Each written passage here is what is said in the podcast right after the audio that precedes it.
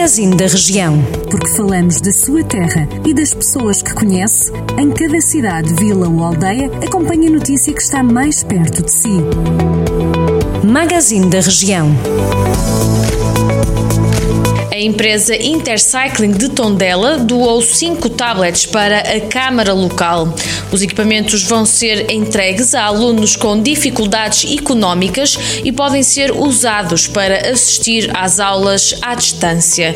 Em comunicado, a Câmara de Tondela recordou que distribuiu cerca de 100 computadores e routers de acesso à internet aos alunos dos escalões A e B do apoio social escolar nomeadamente do primeiro ciclo.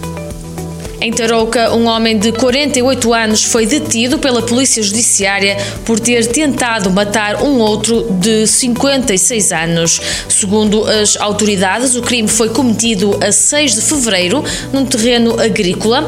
O suspeito terá tentado matar sem razão aparente, disparando em direção ao corpo da vítima. O detido foi ainda presente ao interrogatório judicial, mas foi já libertado.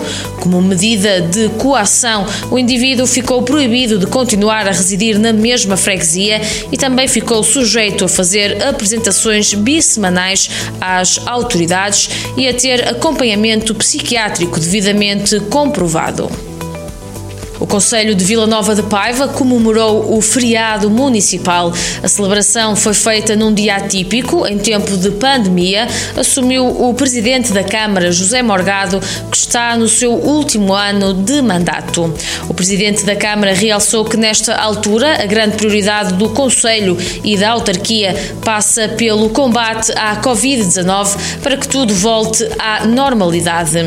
José Morgado proferiu este discurso numa altura em que se prepara para sair da cena política de Vila Nova de Paiva, uma vez que não pode recandidatar-se à Câmara nas autárquicas deste ano por ter atingido a limitação de mandatos. O feriado municipal em Vila Nova de Paiva foi comemorado com um simples hastear da bandeira ao som do hino nacional nos passos do Conselho.